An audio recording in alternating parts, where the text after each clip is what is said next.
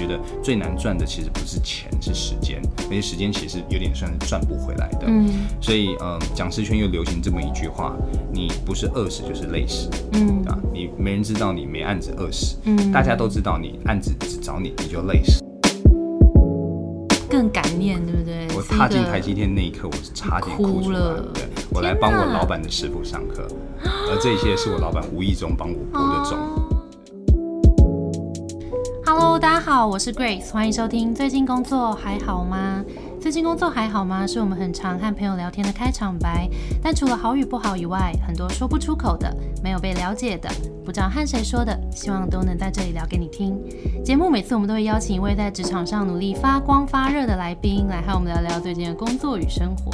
今天的来宾呢，就是在简报界无人不知、无人不晓的大班老师，欢迎。嗨，大家好，大家早安、午安还是晚安？也不知道你会在什么时候收听。等一下，你真的很像就是开场要开始上课的感觉。然后我和大班会认识，其实在简报小剧上，对，对。然后有一次去参加简报小剧，然后跟大家分享就职场才女 Between Girls 在干嘛这样子，然后因此结识了。然后今年应该也会有不少合作的机会，是对吧？，是的。好的，好的。然后大班他很有趣，他是打工仔出身，什么麦当劳啊、好乐迪啊，然后到现在成为一个专业的讲师，还自己开了自己的公司，这一路一定是很多精彩的故事。好，那我们节目开始就先让大班自我介绍一下。大家好，呃，我现在的话算是呃一个企业讲师，那也是一个创业者。那企业讲师是身份，但以公司的经营来看，我们其实还做更多更多的事情。那简单来讲，我们大概就是你想在沟通能力上精进，我们可以帮助大家；你的企业在品牌上面想要更好的被看到，我们可以帮助大家。嗯，然后最后一个就是我们也做天使投资，所以如果你是一个早期的创业团队，需要一些资金上帮忙，我们就可以协助大家。真的是很多元的一个工作项目哎、对对对对对，就是尽 尽可能的不把鸡蛋放同一个篮子啦，但就是现在状态是。这样，OK。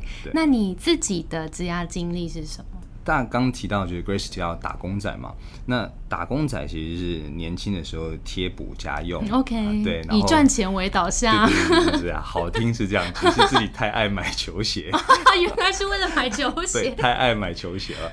然后就反正就打工嘛，但嗯、呃每一段的打工也好，或者说就是当兵退伍前后的一些工作，都还是有一些些收获了。嗯，比方说我一开始在麦当劳或在好乐迪打工，那呃就是反正很年轻，但是我当时觉得他们非常厉害的一件事情是 SOP。嗯，对他只要让你看一段录影带，教你怎么样去制作汉堡，大概就是半小时一小时的训练就会了然后对一个可能十六岁的少年，就可以在一分钟之内做出全世界最畅销的汉堡。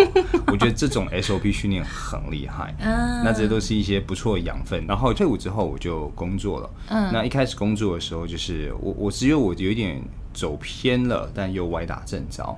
我念书的时候念城市设计，嗯然后当时毕业就想说，那要接触三就是电子产品相关的嘛，嗯然后当时就想说，OK，那我去卖电脑，这应该也算是相蛮相关的吧对，蛮相关的吧？就卖电脑跟程序员是完全没有任何的关联，对。但意外的开启了就是业务之路。呃，大家跟我买买电脑产品的时候是那种。他可能会听我就是讲讲讲到最后呢，然后都已经在结账刷卡的时候，才问我一个就是，比比方说电脑规格是什么，那这个销售才能怎么来的？跟麦当劳的汉堡有关吗？呃，没，应该没有关。我觉得这跟个性有关的。每个人会有自己比较擅长的工作，那因为我比较不要脸嘛，所以就 大家愿意跟我们买。但是你那时候你觉得为什么大家要跟你买？除了解决方案之外，当时应该我算是比较有耐心的吗？但这又太太看每个人的自己的个性吧。就是如果今天你个性不适合做业务，我觉得你会很快就知道这件事情，你的业绩数字或你的客户的表情都会告诉你这件事情。但我当时就是做的顺手，然后就顺顺的做下去，所以到后来就就一直都在这个领域，就零售产业业务发展这样子。OK，对啊，那继续发展下去，就是在业务或零售产业这也很有意思的事情是，卖的比较好的人很容易被提拔做主管，啊，比如说店长，对，做店长，嗯对对对，因为因为这是以销售为主的一个产业嘛。好，那但是这边就会有很多人在此刻阵亡，因为你很会卖跟很会管理是完全两件事情。没错，所以我当时血淋淋的大概走过了，扮演了一个非常糟糕的管理者，大概长达三四年的时间。哇，那公公司也是让你这样子 尝试了三四年的时间，同一间公司吗？，对啊，同一间公司啊，啊。你有业绩，所以赶不走你。对对对对，就是我再怎么样也可以当一个 super sales，就这种概念。明星级的那对种。，那好不容易好像熬了一点点头之后呢，然后我会看到新进新上来的店长，那当时就眼看他们就是在走我可能四年前、三年前走过的路，那我就开始在想说，我有没有机会去透过培训去缩短他们的 learning curve，、那就就开始跟公司建议这件事情。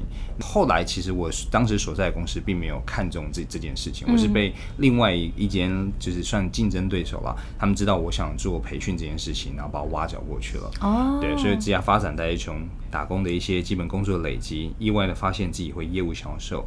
那在错误的过程中累积了管理经验，然后为了协助别人缩短这种学习的这时间，所以就在走上培训这件事情。所以后来就变成是专注在做教育训练对，后来对然后一直到现在，其实都跟后来的这件事蛮相关的。对有蛮相关的。好，那你其实之前比较多是销售，你是怎么样发现自己对简报如此有热情，要成立一间公司专门讲好简报？简报这件事情产生热情的原因，是因为呃，念书的时候被霸凌。啊，对我念书的时候被霸凌的非常非常严重。那霸凌我的对象是老师。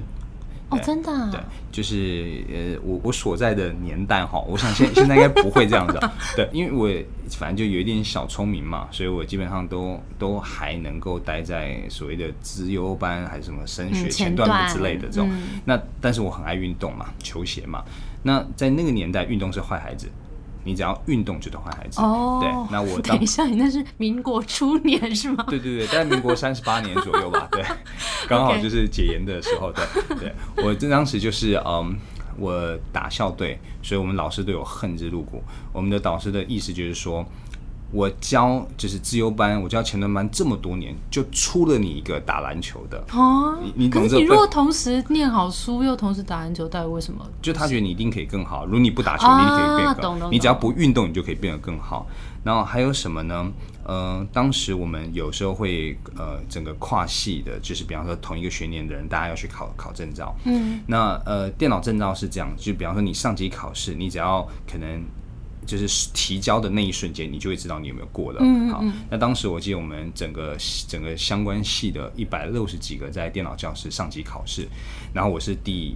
二个交卷的，我是第二个提交，我一提交的时候就过了。嗯结果我们当时的系主任当着全系一百多个人面前说：“我跟你们说，那个二班的打篮球的他们都过，他都过了。如果你们没有过，你们就可以去死了。”对，然后还有另一个老师是，他可能上课问了个问题，我举手回答，我我知道那个问题的答案，我就举手回答。老师又当着全班同学面说：“哦，没想到像你这种人也答得出来哦。”好夸张哦！对我念书的经历大概就是这样子就会一直会接触到老师这种霸凌，只因为你打篮球。嗯，那我在高二还高三的时候吧，我们就开始需要用 PowerPoint 去去做简报了。嗯那老师当时题目是开放的，然后我就选择我最喜欢的球鞋，我我是介绍球鞋。嗯 OK 对，那对你找到自己热情，所以我当然就很认真做那份简报。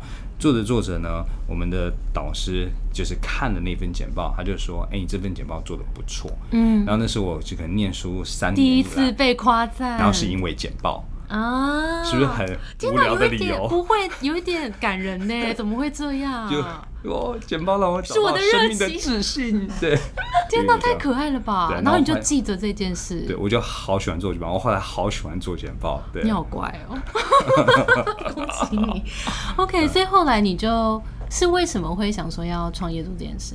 对，创业我我没有太性感的故事，我的创业比较像是逼不得已。呃，我有一个非常重要的贵人前辈，是他叫关先生。那关先生已经过世哦，他后来胰脏癌离开。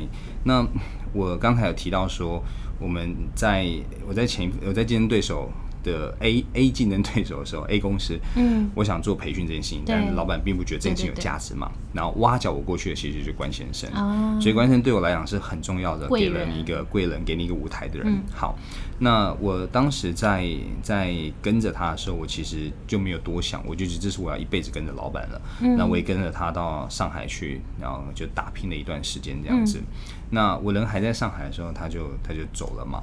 那我就遇到非常严重的职场斗争，就是那种内部的那种政治斗争。那我就回到台湾，嗯但是当时我欠了非常多的演讲债。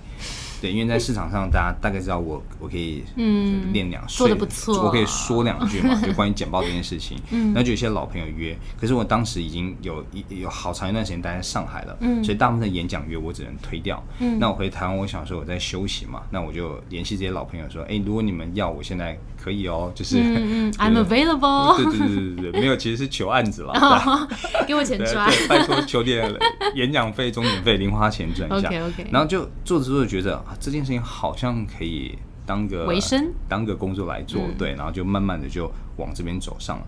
但当时有一个非常重要的分歧点是。如果我今天我只是以此为业的话，我其实叫做个人工作者，就是所谓的自雇者，就是讲课。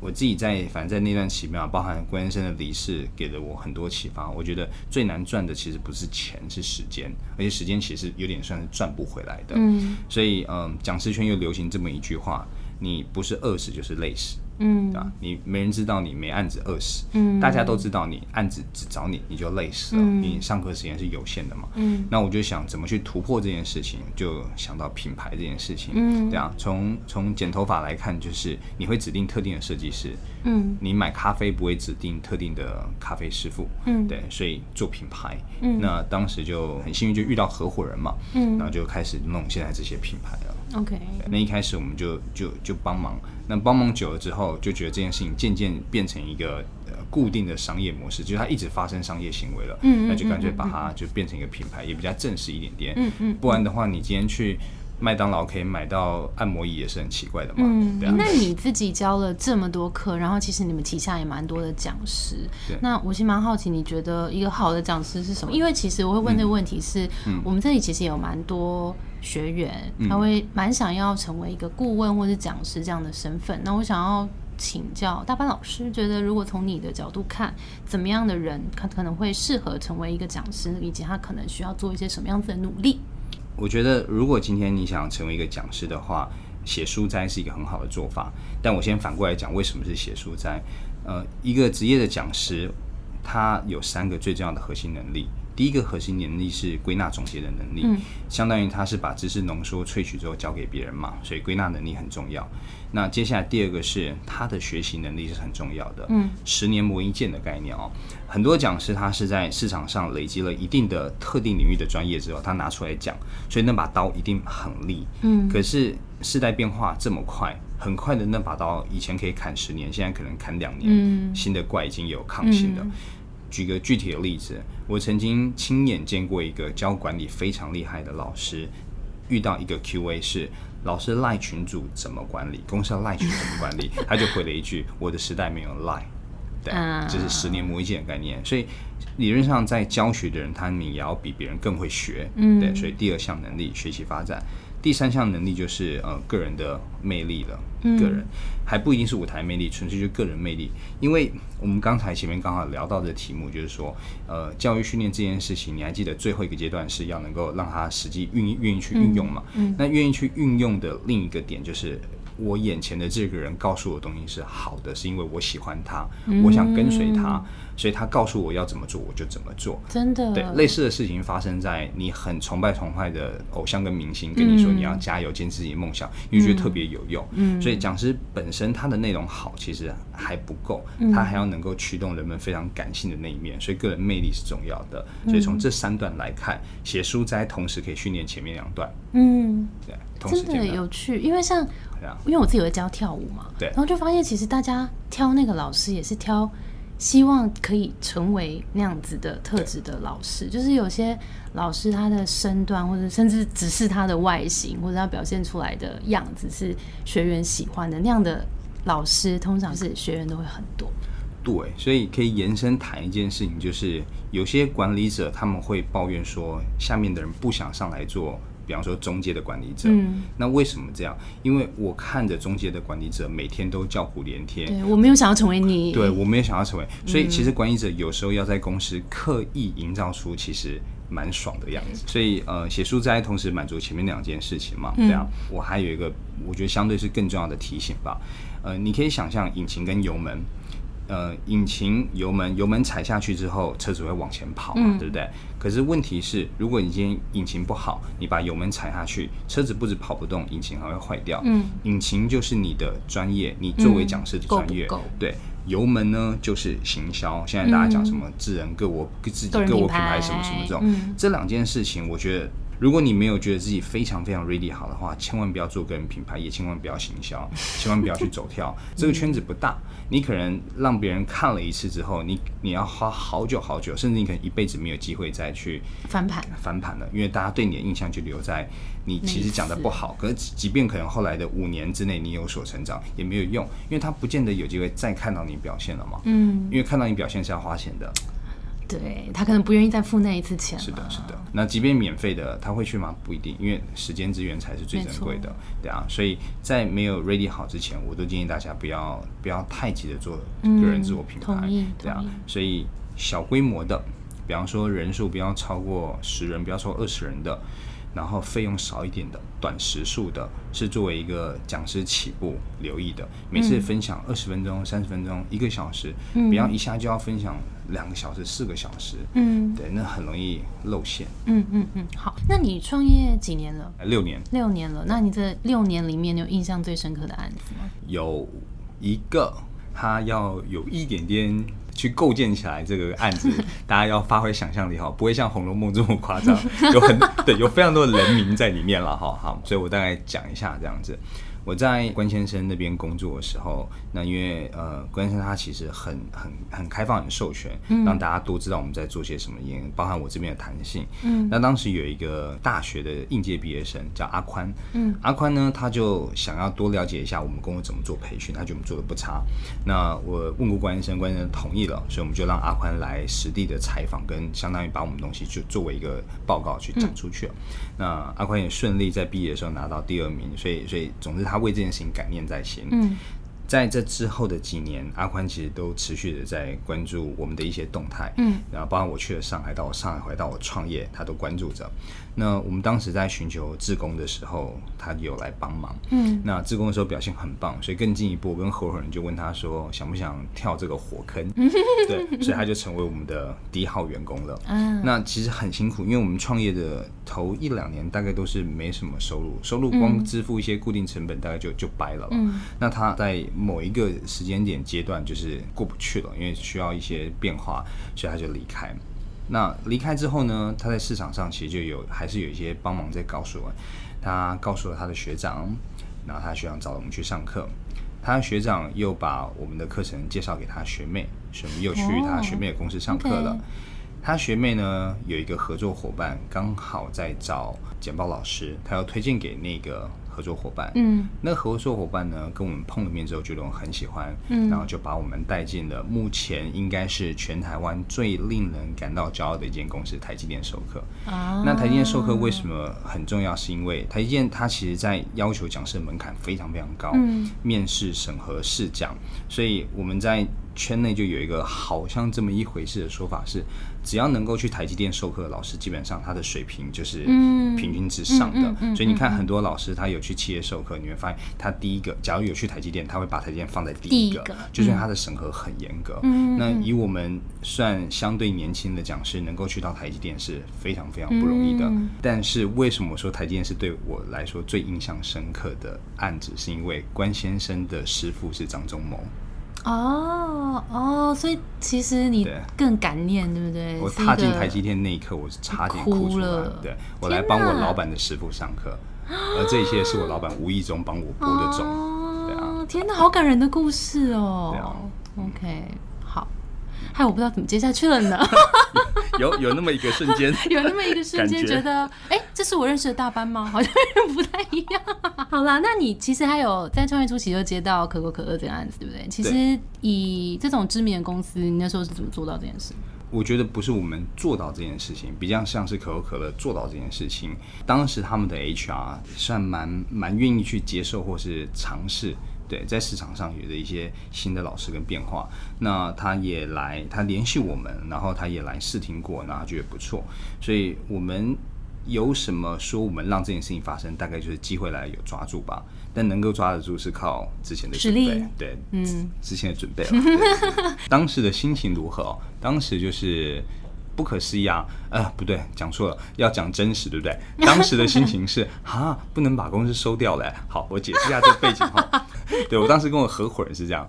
我们呃做了一个创业的活动哦，那这创业活动就是忙前忙后忙了半年之后，盈余一万多块钱。嗯，那你看两个大哦对两个 两个大男人，然后忙前忙后，然后一万多块钱，嗯然后我们想说，好吧，那把公司收一收吧。然后呢，可口可乐的人就写信来了，然后就是，你你刚刚决定要把公司收掉的父是吧？母吗？，对，然后结果一个这么大的公，因为其实这么大的公司找上来，对对新老师的 credit 是很有帮助的，嗯所以我们知道，当我们为可口可乐授课之后，接下来的企业内训会比较容易打得开，嗯所以就变成是哈，那得继续做下去了。啊，那不然再做 做一下看看好了。对，本来公司决定要收掉，天哪，好关键哦。对啊，而且可口可乐写信来的那个当下，其实我跟我合伙人已经有一点处在就是有点，反正都要拆伙嘛，就有点就联系淡淡的，联系淡淡的。然后就可口可乐写信来的那一天是我生日，啊，然后 他就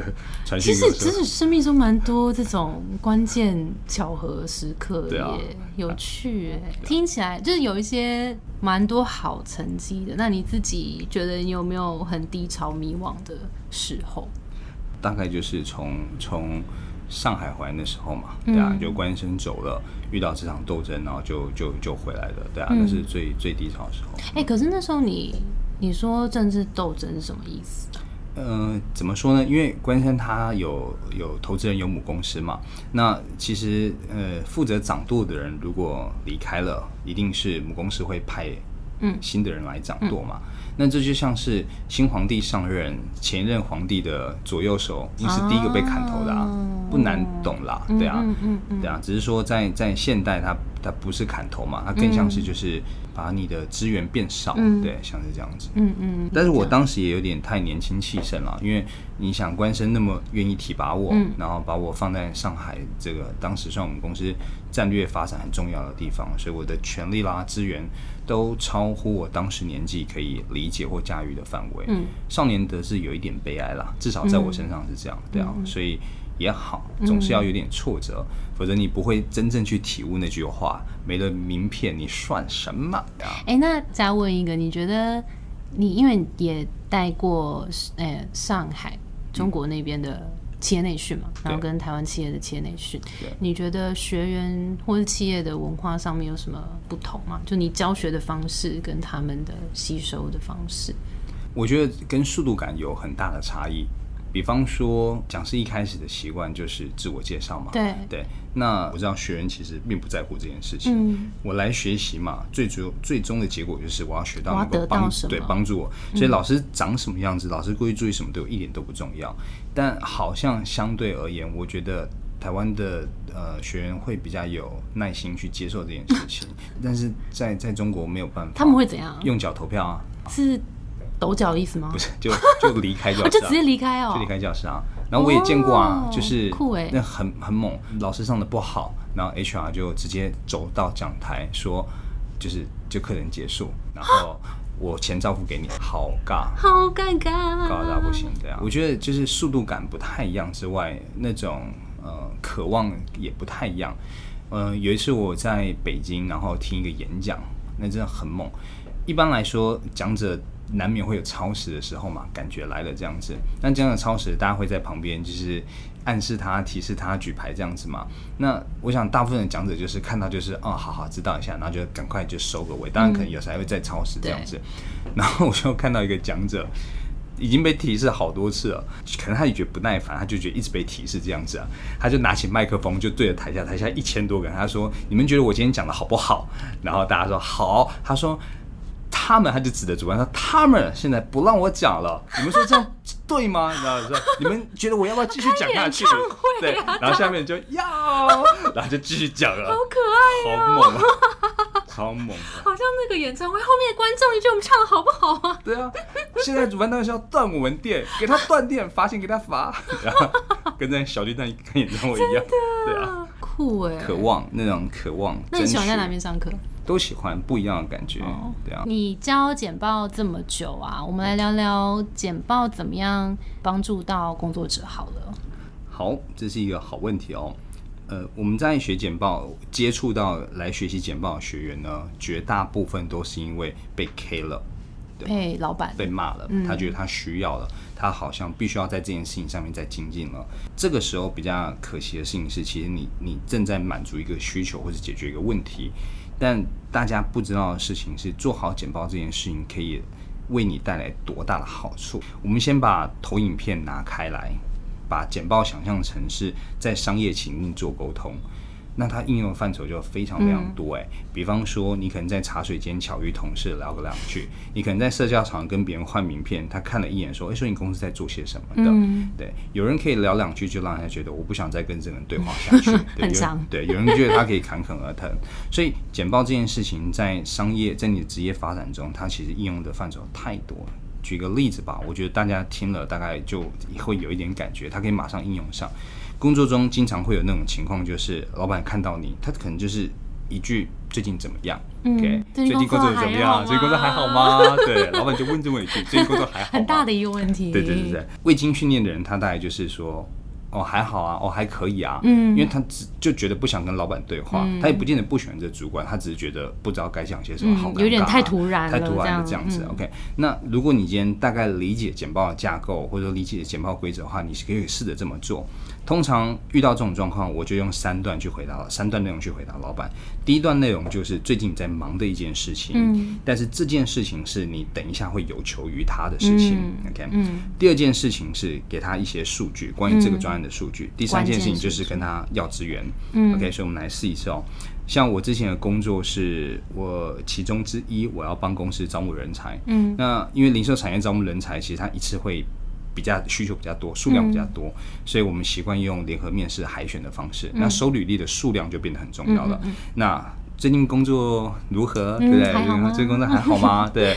哦，老板最近在忙这个联合招募的事情哦。那刚好你也提到这件事情了，因为呃，我们下周就要做面试了，但是我们现在的履历数还大概少，短少大概百分之十二十 percent 左右。所以您看这样好吗？我们能不能延缓一周，或者说我们可以增加一些广告预算？嗯，对，我在忙一件有求于他的事情是什么？给他一些数据，跟他开口要。而且那件事情可能也是刚好老板很看重的一件事情。对，所以不管在任何的情况下，任何的。主管不同部门的主管问你这么一句，你就是这三段这样回他。嗯，对。所以其实先想好也蛮重要的，就是你可能这个礼拜或者这个月你的关键目标是什么，你自己都要知道，挂在心上。然后老板轻轻问一句的时候，你就可以很重重的回答一下。对，而且有条有理嘛，你看那个逻辑感就很好，那种啪啪啪三件事情。我们之前也做过一些提案的工作坊，就发现。大家学员有些很聪明哎，比如说我们我们在讲啊行销的提案，但我们上次有学员跟我反馈说，他把这个提案的概念拿去跟老板争取加薪，对，然后还成功了，对，就是把你的你的原因、你的逻辑讲讲清楚，其实都是一种提案，都是一种简报。应用的场景不同，但是规则跟概念大概都相同。嗯嗯，那你觉得要做好一个好的简报的关键有哪些？这个也是一个很大很大的问题，嗯，所以我尽量把它收敛到，如果只能讲一个的话，嗯，我觉得是要放下我执，我执是不是有点哲学？好，对，因为简报中有一个大家都知道的知识，或者你可以说它是第一条铁则，就是你要考虑听众需求，对，大家都知道，对，但它事实上是一个知道但是极难做到的事情。嗯，我目前的授课或是教练的经验中。呃，无关乎你的职等，无关乎你的经历，要做到事情就是非常非常非常的难。嗯，讲一个我们今天有聊到的讲师，坦白说，讲师只要花多一点点时间在做自我介绍，嗯，就已经是不考虑听众需求了。讲师忽然间神来一笔，想讲个笑话，OK，不考虑听众需求。除非他的笑话跟他等下想要讲的东西有关，是对，除非有铺陈或连接，嗯嗯嗯或是有原理的。嗯所以很多时候要考虑听众需求就非常难做到。那从心理层面来看，就是你要放下我执，知道都不难，做到嗯很难。那你自己怎么挑选讲师啊？我们刚好有有一个社群，嗯。那这社群它每每个月都会办线下活动，嗯那线下活动，对对对，我们会邀讲者来嘛，嗯。那每个月我都可以看到至少三到五位讲者，嗯。那基本上你看一个讲者讲二十分钟，你你大概就有感有一个基本的感觉了。嗯嗯嗯嗯好，接下来还要看第二段，就是他讲完之后会不会被听众包围？嗯，因为如果他讲的很棒，我们觉得很棒很专业，但是听众无法接受的话，就是曲高和寡嘛。嗯，那市场也就无法被接受。所以其实就是一个讲师在市场上能不能够被看到，或者是好不好的话，大概就三件事情。第一件事情是他的他的个人的就是 IP 的感觉够强烈，嗯对，这是个人魅力的问题，以后要传播。再是他在所讲授的主题覆盖的群体要够大，嗯对，否则他无以为继嘛，因嗯为是跟 market size 有关系。对那最后一件事情是我个人的偏好的啦，嗯因为我自己一个人我是控制欲人格嘛，我管理者欲控制欲人格嘛，所以我也希望他的配合度要好。啊，，对，一开始要 tune 讲师的时候要杀掉我执，嗯，能够接受意见的，对对对，因为当他觉得可以出来讲的时候，绝对不会是二十二岁的时候，嗯可能是至少三十二甚至四十二岁的时候。那这样的人如果没有配合性的话，你会非常非常难 tune 他哦。嗯，对。哎，刚刚你其实不管前面讲跟刚刚都有提到一个个人魅力这件事情。其实我觉得在工作场合，就是你要别人听你讲话，不管你要对老板讲话、对同事说话，反正你要说服别人的时候，个人魅力好像都是一个蛮重要的存在。你觉得这个东西是可训练的吗？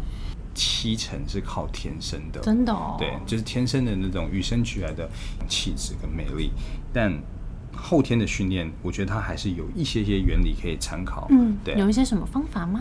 嗯，以一个个人魅力来说，我们先不要讲是那种超级大明星，我们讲嗯日常的事。对对我觉得要先从你能够好好的去回应别人这件事情开始。为什么我跟你聊天会觉得聊得很愉快？嗯大概就是我说的你懂，而且我说的话比你还多。想一下，啊对不对？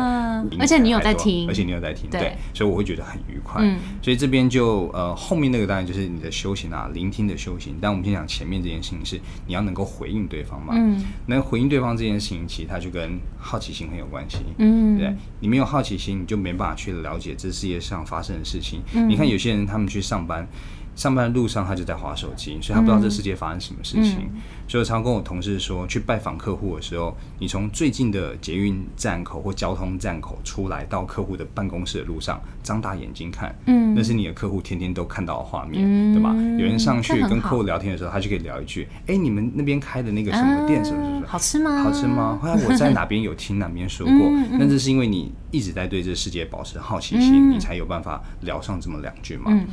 嗯呃，我们的另一个社群啊，统计出来的数据就是，人在不谈工作的情况下，有百分之六十的几率，大家喜欢谈旅行的经验值。嗯，对旅行，对，嗯所以聊旅行的经验值比较容易聊得起来。嗯所以对应的具体行动是什么？是去订阅旅游的 YouTuber，、嗯因为大家平常会知道的旅行地点就是观光客会去的地点，嗯但是这些 YouTuber 他们会去探索。嗯那你只要知道几个时常的隐秘的景点记在身上，哦跟客户聊到的时候，你就说：“哎、我上次看到一个，你可以去这边聊得嗯，起来。这其实要销售销售技巧也是蛮好的一件事，情。同事之间聊天也可以啊。对啊啊！你这样家假日可以带带家人去这边玩。我上次有看到一个啊，嗯蛮好吃的新开的嗯什么什么店，对啊，哦，对啊，也可以很好去回应别人的话题，嗯嗯然后就会变得相对来说是一个好相处、嗯有魅力的人，对啊，好相处有魅力，对。那你现在如果以站在管理者的角度，你会最看重员工或同事身上有什么样的特质？好？我觉得最重要的特质是 self motivate，他能够自我驱动自己。嗯，对，因为嗯、人最棒的事情就是，当你能够知道自己短板在哪边的时候，你就知道怎么样去克服这件事情。你看，比方说一个我们讲基本功，讲上班迟到这件事情，有人上班迟到的时候，他不要不 OK，那就好累了，你得去管他。可是有人他可能就是久久就是真的很难人啊，上班迟到一次的时候，你进来就看他拿拿那个美工刀戳自己的大腿，我我这样迟我迟到，我这样不可以迟到。我觉得这个好像比较不常见的哦这个例子，对对对对，就是他的 也不建议大家这么做哦。就你就看他已经自责到快死掉的时候，你就觉得哇，这样的人放他一马吧。对，所以那种自我驱动、自我要求、自我鞭策，甚至他遇到挫折的时候，他会自己驱动自己去找到答案，不会双手一摊说、啊，我这我不知道我不会这样子。大班其实刚刚有提到很多东西都是学习的累积，有没有什么对于工作者学习方法的建议？好，也是一个好问题哈。这是我在哪边看到一个一个一个故事。他说，如果今天我要锯木头，嗯对吧？我有十分钟的时间锯木头，我会先花呃七分钟的时间，然后学习锯木头方法，嗯再用两分钟把那个锯子磨利，嗯那我才开始锯木头。嗯对，所以学习之前多了解一下学习的方法，其实是是很有帮助的。嗯那呃，我我自己在学习的时候的做法当然是这样子。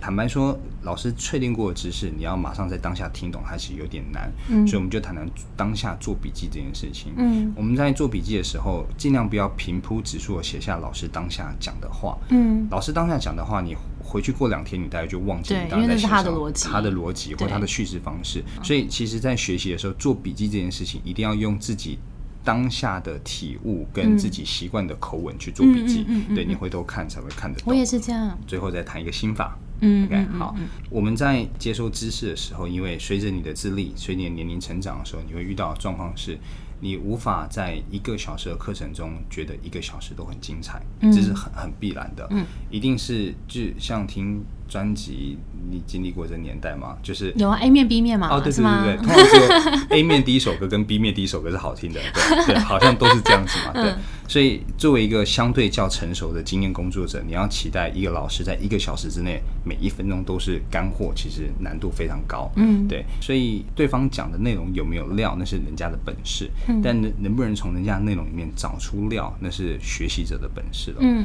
对啊，所以心态上要过，嗯心态上就是在等，嗯要去等那个最精彩的地方，嗯学到之后举一反三，联想运用。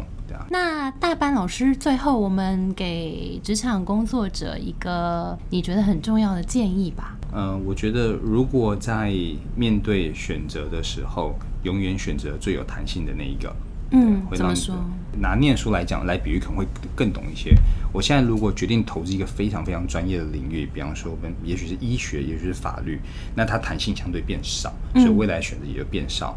但如果在你还不是很确定这是你的资质的话，就先选择弹性大一点的，让自己的路总是保持着宽一点的状态。嗯但路拓宽还有另一种方式，就是累积实力嘛。嗯，那我们非常感谢大班来到我们的节目，希望大家也是收获满满。那大家如果对于简报有兴趣，也可以去搜寻简报小剧。我们的节目呢是最近工作还好吗？希望可以陪你一起把每天过得更好。谢谢你的收听，我是 Between Ghosts 的 Grace。我们相信职场不是一个人的战斗，一群人一起前进，绝对会比一个人走得更踏实安心。我们会陪着你一起把职涯走得更漂亮。如果你也喜欢我们的话，欢迎订阅我们的 Apple Podcast，分享给你身边的朋友，或留言给我们，也可以到节目资讯栏追踪我们 Between Codes 的 IG 或加入我们的社团。那我们就下周见了，拜拜。